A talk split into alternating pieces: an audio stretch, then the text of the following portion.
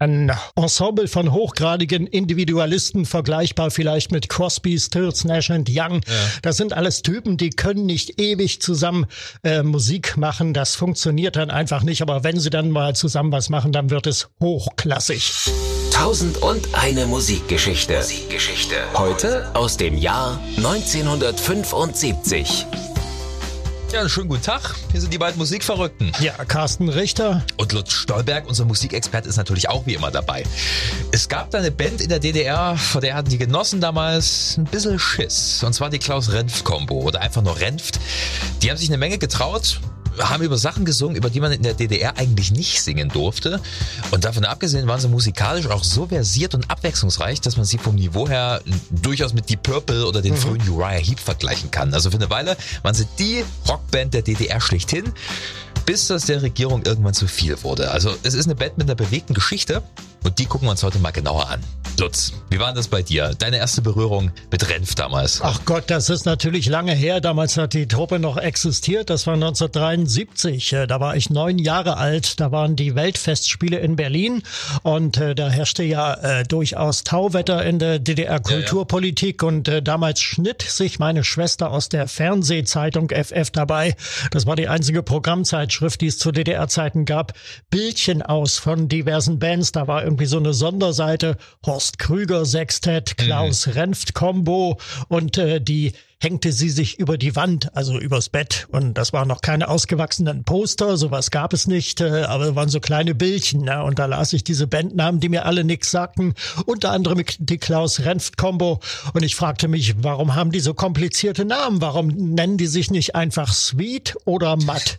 Ja, so dachte man damals mit neun Jahren. Und dann habe ich irgendwann in der Sendung Schlagerstudio im DDR-Fernsehen äh, die Renft-Kombo gesehen und die sangen da wie ein Krokodil auf der Regenwiese. Das war meine erste Begegnung mit Renf. Damals konnte ich noch herzlich wenig mit der Musik anfangen, aber äh, später hat sich das ja. dann deutlich geändert. Also hast du sie leider nie in dieser goldenen 70er Jahre Phase live erlebt? In den 70ern damals natürlich noch nicht. Mein erstes Rockkonzert, das war mit zwölf.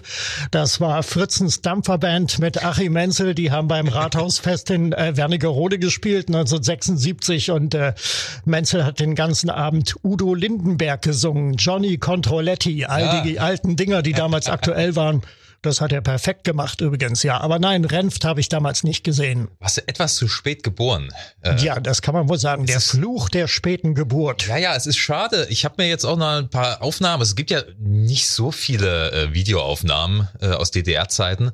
Aber die, die ich finden konnte, die waren wirklich sehr, sehr gut. Ja. Ich muss ehrlich sagen, mit Renft habe ich mich bisher nie großartig beschäftigt, obwohl sie ja nur auch aus meiner Stadt kommen.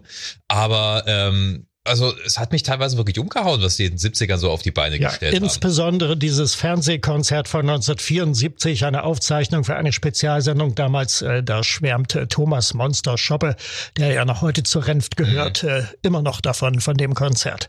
Ja, Renft, vielleicht noch ein Zitat. Renft, das war eine verhinderte Band mit dem Potenzial einer Weltkarriere. Das hat mal der Rias-Moderator Olaf Leitner gesagt. Ich kann das voll und ganz unterschreiben. Ja, und die Weltkarriere, die gucken wir uns gleich mal ein bisschen genauer an. Wir fangen von ganz vorne an und müssen natürlich bei Klaus Renft selber anfangen, ja. der ja eigentlich nicht Klaus Renft hieß. Ja, eigentlich Klaus Jentsch. Unter dem Namen wurde er 1942 in Jena geboren. Äh, Renft, das war der Mädchenname seiner Mutter und äh, den hat er dann später als Künstlernamen äh, angenommen. Ja. Und äh, außerdem hat ja Renft in, in, in der Mundart, äh, im Thüringischen und ich glaube auch im Sächsischen eine Bedeutung als, als Kantenbrot, äh, umgangssprachlich. Renft. Ein Renftel, Brotrenftel. Ah ja, gut.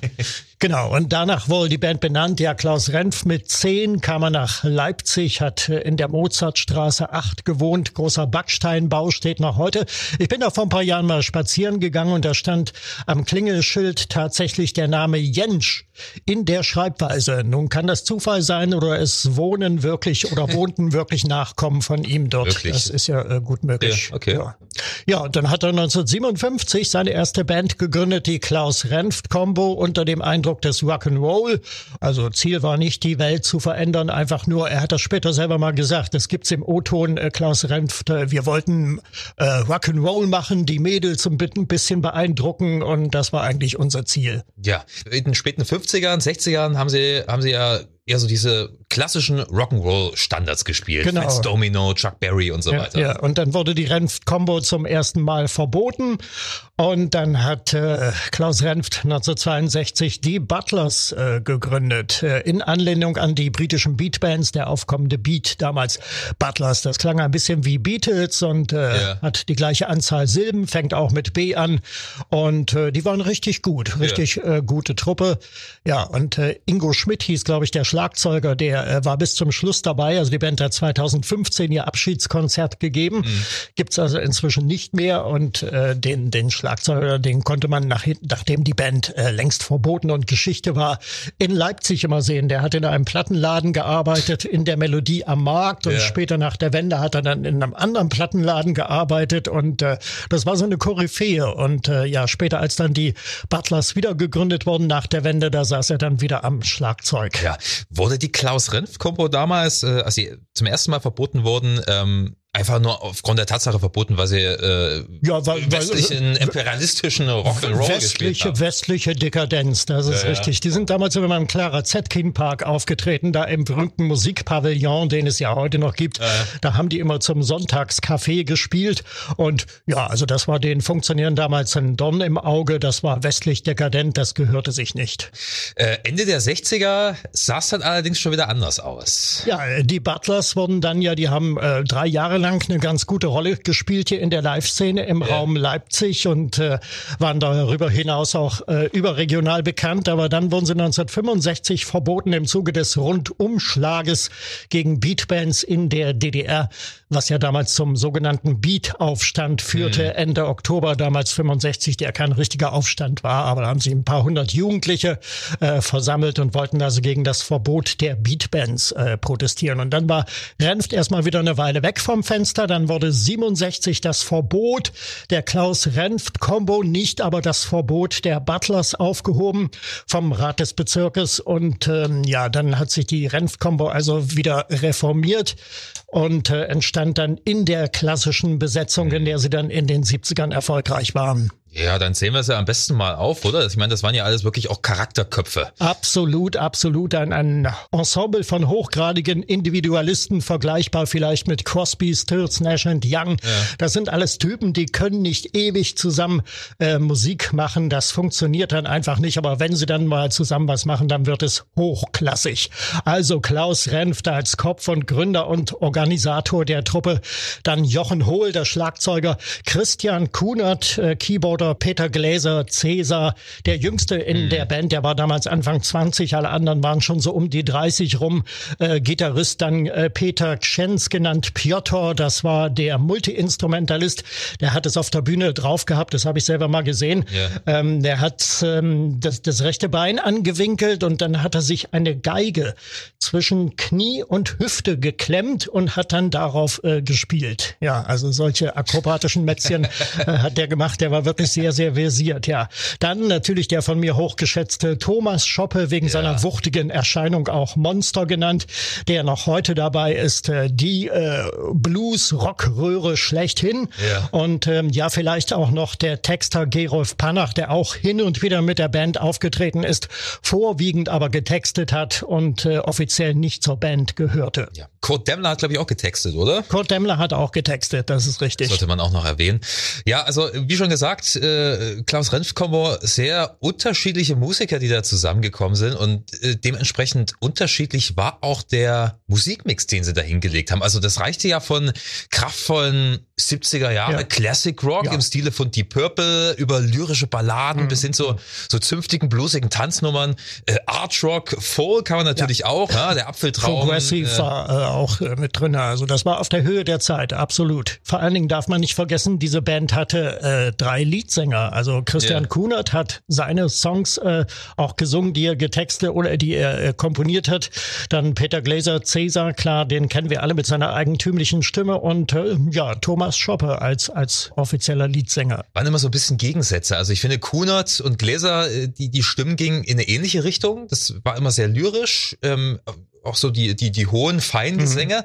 Während äh, Monster Schoppe halt wirklich, ich habe ja vorhin schon gesagt, die Purple, also der klingt für mich teilweise wirklich wie Ian Gill. Ja, das ist richtig, genau. Das kommt nicht von ungefähr, dieser Vergleich.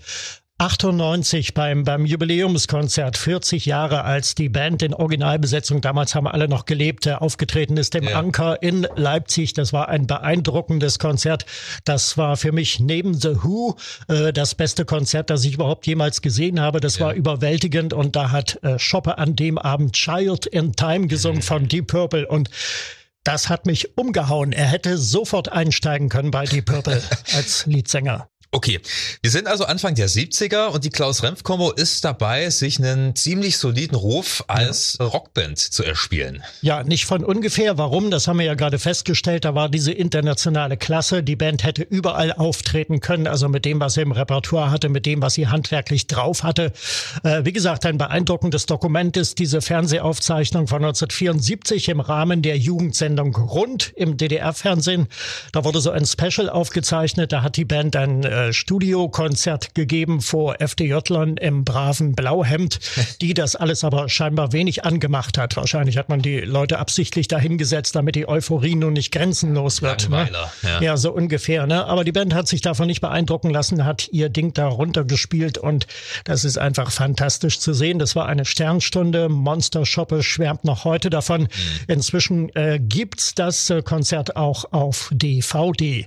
Ja, wie damals äh, die Stimmung in der der Band war, das hat mir äh, Thomas Schoppe übrigens im Originalton erzählt. Ja, es begann schon ein bisschen so zu, zu kriseln, obwohl der, der eigentliche Ausbruch einer Krise kam dann erst 75. Aber es ging hier darum, äh, schon 74 hatten wir ja äh, das zweite Album gemacht mit Nach der Schlacht und so. Und ähm, im Grunde genommen, als das durch war, als das produziert war, war uns nicht mehr richtig klar, äh, welche Richtung wir uns bewegen. Also Cäsar äh, ging so ein bisschen, muss ich mal einfach so salopp sagen, die Ideen ein bisschen aus. Und ich war so orientiert auf, äh, vorsichtig gesagt, nicht Synthie-Pop, aber ich habe mir sehr viel versprochen von Keyboards und sowieso dann ganz andere Sounds. Äh, das hat mich dann immer interessiert und äh, das, das war da schon zu spüren irgendwie 74. Und auf der anderen Seite äh, flossen so, sage ich mal, dem Klaus so ein bisschen die, die Führungsqualitäten oder Fäden davon. Ja, es murkelte so dahin, so sage ich mal, so noch 74. Ja. Haben denn zu dieser Zeit äh, politische Aussagen in den Songs schon eine Rolle gespielt oder kam das erst mit den Songs für die dritte LP, die ja dann nicht erscheinen durfte und zum Verbot geführt hat? Das ging dann erst 75 eigentlich los. Also äh, es war dann das Thema in der Band, wir machen keine Kompromisse mehr und äh, wir haben jetzt dann zwei Songs dem Komitee für Unterhaltungskunst vorgestellt und äh, der Chef dort sagte dann, äh, Mann, das ist ja richtig internationale Musik, ist ja ganz toll und so und dann schoben wir aber über den Schreibtisch die zwei Texte mhm. rüber dazu, die dann auch dazu führten, also die Band ganz kritisch zu sehen. Hm. Welche zwei Songs waren das? Also das eine war, glaube ich, der kleine Otto und äh, ja, das war die Rockballade. Entschuldigung, das war die Rockballade vom kleinen Otto. Ja. Also äh, das war ein Tabuthema, wie das andere auch, die Glaubensfrage. Ah, ja. Da ging es darum, äh, dass man sich mal die Frage stellen sollte, äh, wer zur Armee geht. Und es äh, war da eigentlich äh, zwischen den Zeilen zu lesen dann doch so eine pazifistische Haltung, also mhm. zu den, wie nannten die sich, äh, den ba Bausoldaten. Bausoldaten, ja. Und die andere Sache war natürlich das ganz große Tabuthema, also eventuell dann in den Westen zu fliehen, also zu dem großen Otto. Ja, fassen wir also zusammen. Die Band lebte vom Tauwetter in der DDR-Kulturpolitik, das äh, kurz vor 1973 ausbrach wegen der 10. Weltfestspiele in Berlin. Da machte man also auf Weltoffen und als die vorbei waren, da ging es dann wieder andersrum. Ja, dass diese Band aneckte, das äh, war äh, abzusehen, absolut, in ihren Songs, in ihren Texten, auch in ihrem äußeren Image. Die Haare und die Bärte wucherten nur so. Irgendjemand hat mal gesagt, Renft, das waren die Bösen bösen Pudis.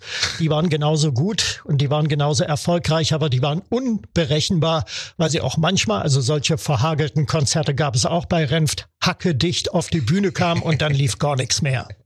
War da eine Konkurrenz ja, da? Ja, sicherlich. Also die fochten damals wirklich um die Krone beim Publikum. Also sie waren absolut gleichwertig einzuordnen, was den äh, Erfolg angeht. Also Pudis und Renf, das war jedermann eigentlich ein Begriff. Ja.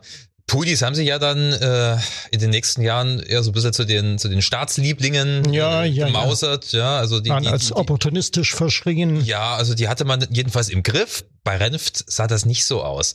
Und eigentlich war ja Renft nicht wirklich, also sie haben nicht als politische Band angefangen. Nein, nein. Gerade wenn man sich das erste Album mal anhört, so wirklich politische Sachen gibt's nicht sehr viele. Das sind das ja auch richtig. oft so, so, so typische Unterhaltungssachen. Ne? also das, das geht so in die Richtung. Songs, die gelbe Straßenbahnballade. Das ist das zweite Album, glaube ich, gewesen, ja. oder? Ja. Hm. Oder das Gänselieschen, der Apfeltraum. Ja, es ist halt so ja, zum mit, mit, Mitschwingen und so weiter und so fort. Engerling haben ja auch, also die Blueser allgemein haben ja viele solche Stücke gemacht, die hm. jetzt nicht wirklich politisch waren.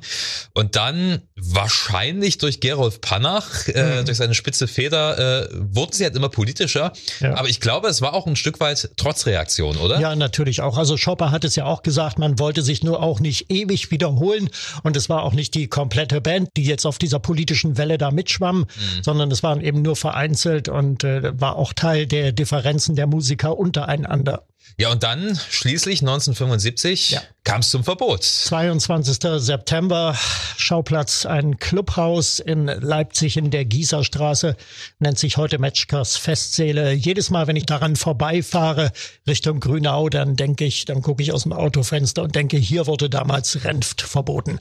Wie das damals ablief, das hat mir Klaus Renft äh, geschildert, den ich äh, wenige Jahre vor seinem Tod 2003 mal ausführlich interviewen durfte haben die Instrumente gestimmt, da kamen die Frau Ölschläge da Richtung Sage sag, gelaufen, sagt, Herr Renf, kommen Sie mit Ihrem Musiker bitte an die, zur Jury an den Tisch. Und da wurden wir an den Tisch gebeten, da setzten uns da hin. Ich hatte heimlich das Türmanngerät angestellt, diesen kleinen Kassettenrekorder. Und da wurde uns das verlesen, das Verbot, und gesagt, ne, draußen ist eigentlich schönes Wetter, was wollen wir so lange hier aufhalten? Das war's. Und wir sind der Auffassung, dass damit die Renf als nicht mehr existent anzusehen ist. Ja, das war sie im Originalton. Ruth Ölschlegel, ähm, Chefin der Konzerte- und Gastspieldirektion in Leipzig, die das Verbot ähm, ausgesprochen hatte, das Verbot, das nicht spontan kam, das ja. von langer Hand äh, geplant war. Ja, das war morgens um zehn. Da sollte also dieses äh, Vorspiel stattfinden. Das heißt also, äh, Renft äh, sollten ihre Songs für die dritte LP quasi äh, zensieren lassen und wenn alles gut gewesen wäre, ja. dann hätten sie die aufnehmen können. Aber dazu kam es dann nicht ja. mehr. Ja, Klaus Renft selbst hat das äh, geahnt, das Verbot und er ist, äh, wie er da geschildert hat, zu der Frau Ölschlegel da an den Tisch, wo die Jury saß, mit um umgehängter Gitarre gegangen und äh, zwischen seinem Körper und der Gitarre steckte so ein kleiner, schmaler Kassettenrekorder aus dem Westen ja. und äh, da hat er diesen äh, O-Ton damals äh, mitgeschnitten. Ja, Aha. die Jury, das waren übrigens nicht nur äh, Funktionäre, sondern da waren auch durchaus musikalisch hoch einzuschätzende Leute dabei, wie zum Beispiel der äh, Komponist Walter Kubitschek, mhm. äh, bekannt für seine Filmmusiken, das unsichtbare Visier zum Beispiel, äh, hat er komponiert und äh, der war dabei und der hat das Verbot also auch mit abgenickt. Ja, ja daraufhin sagte dann Kuno Kunert, äh, sind wir jetzt verboten. Daraufhin, Frau Ölschlegel, das gibt's auch im Originalton, ich habe Ihnen nicht gesagt, dass Sie verboten sind, sondern dass Sie aufgrund dieser Tatsache, dieser Texte, die Sie uns vorgelegt haben, für uns nicht mehr existieren. Ja, dann stand die Band konsterniert auf. Irgendjemand sagte dann noch, oh toll, und jetzt gehen wir auf den Sachsenplatz und geben ein 1A Abschiedskonzert. Und da klingelten bei dem Genossen die Alarmglocken, die nahmen das für bare Münze und äh, Klaus Renft wurde dann im, im Laufe des Tages von der Stasi angerufen und da hat man ihn dann dringend gewarnt vor weiteren Aktivitäten. Ja, Klaus Renft hat sich ja dann recht schnell aus der DDR verabschiedet. Ja, genau. Er war mit, mit einer Griechin äh, befreundet, die er dann auch später geheiratet hat. Und er hat dann äh, Ende 1975 einen Ausreiseantrag gestellt, der äh, 1976 dann auch gewährt wurde. Und so durfte er im Mai 76 ausreisen nach West-Berlin. Darüber gibt es einen hochinteressanten Dokumentarfilm, mhm. der seinerzeit entstanden ist. Seitenwechsel heißt der. Seiten, in, in diesem Falle mit AI äh, geschrieben. Ja, ja. Der ist damals Ende der 70er einmal im Fernsehen gezeigt worden, im Westfernsehen, da habe ich ihn gesehen. Seitdem nicht wieder. Kann mich nur noch an eine Sequenz erinnern. Ähm, Klaus Renft wollte so ziemlich seinen gesamten Hausrat da mitnehmen und den hat er dann über die, die Deutsche Reichsbahn damals äh, ja, äh, transportieren lassen in den Westen, seine Möbel und als die dann im Westen ankamen und der Waggon äh, geöffnet wurde, da, da war das alles zertrümmert. Da waren die ganzen Möbel Ah, nochmal ein zertrümmert. kleiner Gruß aus dem Osten. Da hat die Stasi nochmal ganze Arbeit geleistet, sozusagen. Ja, die meisten Renft-Leute sind damals äh, in den Westen gegangen. Also Schoppe, nachdem er vorübergehend verhaftet worden war. Und äh, es sind dann übrigens nach dem Verbot in den Wochen danach im, äh, bei Christian Kunert in, in Leipzig-Gohlis äh, zu Hause noch ein paar äh, Songs aufgenommen worden äh, in Demo-Version äh, die auch äh, kursieren, durchaus inzwischen auf äh, CD, aber eben nie offiziell fertiggestellt wurden. Ja, also hier geblieben sind eigentlich nur äh, Jochen Hohl und Peter Gläser. Die sind dann zu Karussell gegangen. Die haben dann 1976, 77 Karussell mitbegründet. Ja, haben dann auch hier äh, weiter Karriere gemacht. Okay, bevor wir uns äh, angucken, wie es dann nach der Wende ausgesehen hat, lass uns doch mal über so ein paar Klassiker sprechen von Renft. Welche Songs sollte man unbedingt erwähnen? Ja, mein Favorit ist, äh, als ich wie ein Vogel war. Oh ja, meiner auch. Kraftvoll gesungen von Monster Schoppe. Äh, übrigens eine Filmmusik aus dem DEFA-Film Für die Liebe noch zu mager. Ja. 1974, da Ja. ist das der offizielle Soundtrack. Auch ein äh, äh, sehr kontroverser Text, möchte ich meinen. Also äh, die Textzeile, irgendwann will Ja. jeder mal raus Ja, aus seiner Haut, natürlich. irgendwann denkt er dran, wenn auch nicht laut. Richtig, das äh, ist schon ziemlich eindeutig oder überhaupt die Metapher, als ich wie ein Vogel war. Ja, klar. Da ist, ist dieses Fernweh, dieses Gefühl, fliegen zu können, vielleicht über die Mauer, über Grenzen hinweg, äh, auf jeden Fall. Was gibt's noch? Äh, äh, klassische Ballade natürlich, wer die Rose ehrt. Ja, Cäsar, das ist äh, typisch Cäsar, also auch von ihm gesungen. Klassiker. Nach der Schlacht ist noch relativ, für mich ein markanter Titel auch äh, Gelbe Straßenbahnballade. Ja. Und natürlich die, die äh, verbotenen Songs, also der kleine Otto haben wir schon gehört. Hol mich nach Norden, hol mich nach Norden. Ja. Ähm, mit Norden war natürlich der Westen gemeint. Logisch, ja. Richtig. Oder äh, Glaubensfragen, auch noch sehr markant. Das hat, geht so ein bisschen in Richtung Singer-Songwriter. Das hätte auch eine Biermann-Ballade äh, Ja, ja. sein können. Äh, Das hatten wir vorhin auch mal angesprochen. Ne? Es geht ja darum, also die, die Bausoldaten waren ja normalerweise die, die aus Glaubensfragen den, Ja. äh, den, den, den Dienst bei der NVA Richtig. verweigert haben und dann halt äh, im besten Alter, wenn alle anderen schon Familie hatten, wurden sie zu den Bausoldaten eingezogen. Richtig. Ne? Ja, Hilflos ist auch noch sehr schön von Kuno, von Christian Kunert gesungen mit seiner hohen Mhm. Stimme. Das ist ja ähm, basiert auf der Melodie von Helpless, äh, Crosby, Stills, Nash and Young. Ja. Das ist so ein richtig trauriger, depressiver Song. Also hilflos, hilflos der Ja. Refrain und so viele Tore sind uns verschlossen. Ja, Es sind ja letztendlich bloß zwei Alben rausgekommen Ja. äh, während ihrer Schaffensphase, aber das sind meiner Meinung nach sehr gute Platten. Die zweite ist ein bisschen düsterer, die ist dann auch politischer. Ich glaube, ich mag die zweite aber ein bisschen Mhm. Ja, weil sie ist ich- besser produziert und Ja. Mhm. sie hat mehr diesen die Purple Touch. Wie gesagt, nach der Schlacht, als ich ein Vogel war, diese diese schmachtende Orgel, schon wirklich ja äh, sind sehr gelbe, gelbe Musiker. Straßenbahnballade mit so einer Dampforgel, da klingt so ein Das bisschen, äh, ein bisschen auf altertümlich Das ist gemacht. Prog-Rock, oder? Das Ja. erinnert mich auch schon Ja, ja, sehr an Van der. Graft, äh, Generator und, Ja. und äh, wie, wie sie alle hießen. Genesis natürlich auch. Pink Floyd kommt immer mal wieder durch. Also wirklich enorm spannende Band, Mhm. der dann, äh, wie gesagt, leider äh, Mitte der 70er Riegel vorgeschoben wurde. Shop hat ja gemeint, wahrscheinlich hätten sie aber auch gar nicht mehr länger existiert, oder? Das ist richtig. Es gibt dieses klassische Zitat. Also wenn wir nicht verboten worden wären, dann wären wir äh, zwei Monate später wahrscheinlich auseinandergeknallt. Ja. Das ist überliefert und das meine ich, meinte ich eben eingangs damit mit den hochgradigen Individualisten. Das ist schon richtig, ja. Ja, ja. Dann war, wie gesagt, viele, viele Jahre lang Pause. Die meisten sind Richtung Westen abgehauen. Mhm.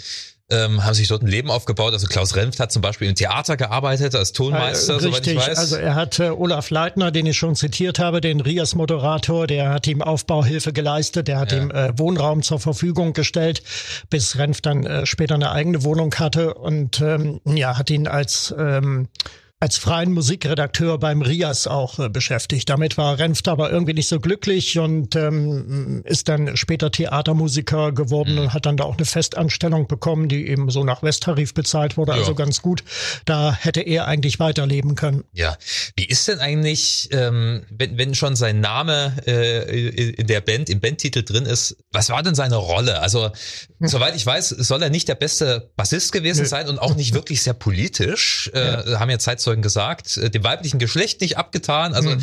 im Prinzip ein typischer Rockmusiker. Ja, das fragt man sich immer wieder. Er hat ja auch keine Songs geschrieben. Ja. ja also er war nicht der Songschreiber jetzt bei Renf, der war eigentlich nur der Organisator, ja. der die Musiker alle zusammengeholt hatte. Und, und die Texte äh, dann wahrscheinlich auch mit ins Boot geholt hat. Also ich ja, glaube, er ist, ja, natürlich. ist ein charismatischer Mensch gewesen, oder? Ja, also wie gesagt, ich habe ihn 2003 äh, habe ich ihn in Lömer besucht, damals in Thüringen. Da hat er ja so ein großes Bauernhaus erworben gehabt, hat auch so einen Veranstaltungssaal da reinbauen lassen, wo dann immer mal so Konzerte stattfanden. Ja. Und ähm, war er charismatisch? Ich weiß es nicht. Als ich äh, dort ankam, das war früher Nachmittag, da hatte er schon das erste Bier getrunken und ähm, äh, es war eine tolle Begegnung, sage ich mal, weil das war Geschichte zum Anfassen. Er hat mir alles aus erster Hand erzählt, auch den Beat-Aufstand 1965, ja. den er ja auch miterlebt hatte. Ja, mit der Zeit äh, zeichnete sich so eine gewisse Altersweisheit äh, bei ihm ab. Ja. Das war, glaube ich, sein Charisma, dass er der Vater dieser Band war und äh, mit ihr durch so viele Höhen und Tiefen gegangen war. Das ja. ist richtig, ja. Er hatte noch ähm, ja auf der Bühne so eine Marotte. Er hat die äh, Bassgitarre immer so eigentümlich gehalten. Also also so ganz steil vom Körper. Und ähm, da hatte ich ihn auch mal danach gefragt. Dann hat er erzählt, das kam immer dadurch. Ich habe mir immer den, den Riemen unten durch die Beine äh, gebunden, damit die Gitarre auch gut sitzt. Und dadurch kam diese äh, seltsame Körperstellung äh, zustande. Ich noch nie gesehen bei keinem anderen Bassisten. Ja. okay.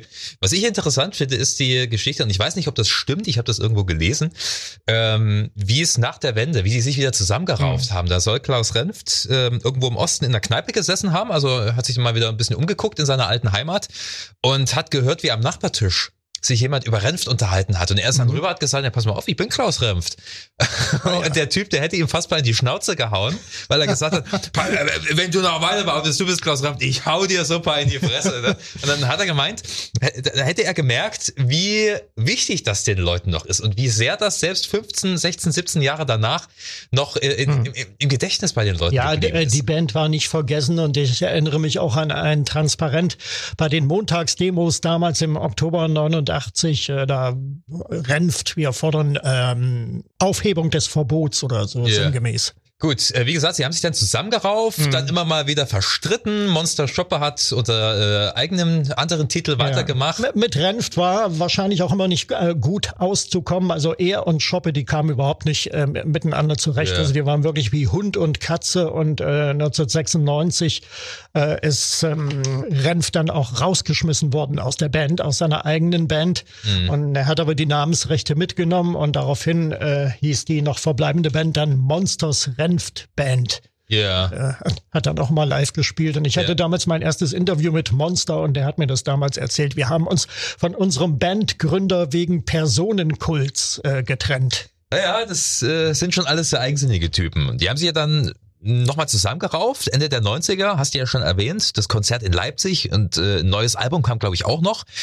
Mittlerweile sind ja einige schon verstorben und Thomas Schoppe führt das äh, Erbe der Band unter anderem Namen weiter. Ja? Das ist richtig, alle anderen sind ja an Krebs gestorben im Lauf der Jahre. Das ging äh, 2005 ja. los mit Piotr Czens, dann kam Peter Gläser, dann kam, kam Klaus Renft alle Krebs, alle Krebs, ja. Und da an dieser Stelle ähm, stellt sich dann doch die Frage, es, es gab ja mal so eine Theorie, es war, glaube ich, mehr als nur eine Verschwörungstheorie, dass ähm, Regimekritiker und unliebsame Künstler zu DDR-Zeiten bei, bei den zahlreichen Vernehmungen oder so nuklear bestrahlt worden sind, äh, um mhm. ihnen auf diese Weise also körperlichen Schaden zuzufügen. Das könnte eine Spätfolge sein. Also bewiesen worden ist das niemals äh, hundertprozentig und wasserdicht, ähm, aber das Gerücht liegt bis heute in der Luft, ja. Es ist merkwürdig, dass die alle die noch gar nicht so alt gewesen sind, höchstens Anfang 60, äh, mhm. auf einmal alle an Krebs gestorben sind, ja, da oder, hintereinander. Oder, oder nicht mal, ich meine, Cäsar war, glaube ich, 58 ja, oder 59. Ja, ja, ja, ja, der war noch nicht mal 60, ah, ja. richtig. Hm. Genau. Ja. Man sollte vielleicht auch noch sagen, wenn wir ja, gerade über das DDR-Regime sprechen, äh, äh, Cäsar äh, hat ja dann auch relativ schnell eine nicht besonders rühmliche Vergangenheit äh, aufgelegt. Ja, als Stasi-EM, ja. 22 Jahre, glaube ich, als äh, informeller Mitarbeiter bei der Stasi äh, hm. unterwegs gewesen.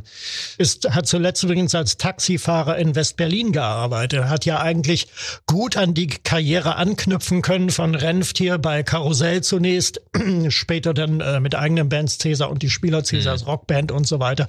Hat dann aber 1988 die DDR verlassen und äh, ja, als es schon alles auf Kippe stand irgendwie und ist dann ähm, nach West-Berlin gegangen. Hat dann keine Musik mehr gemacht, aber dann ist er zurückgekommen und hat dann bei äh, Renft äh, wieder angefangen. Ja, ja. ja. Aber ich glaube, äh, gerade weil er dann auch sehr offen mit seiner Vergangenheit umgegangen ist als EM, hat, das haben ihm viele sicherlich auch verziehen. Oder also mittlerweile hat er ja auch hier gerade in der Leipziger Gegend neben Renft selbst äh, Legendenstatus. Also auf dem ja, Südfriedhof absolut. zum Beispiel, wo auch Renf begraben liegt, äh, ist ja auch nicht weit entfernt das, äh, das Grab von Cäsar. Mhm, das ist richtig, ja.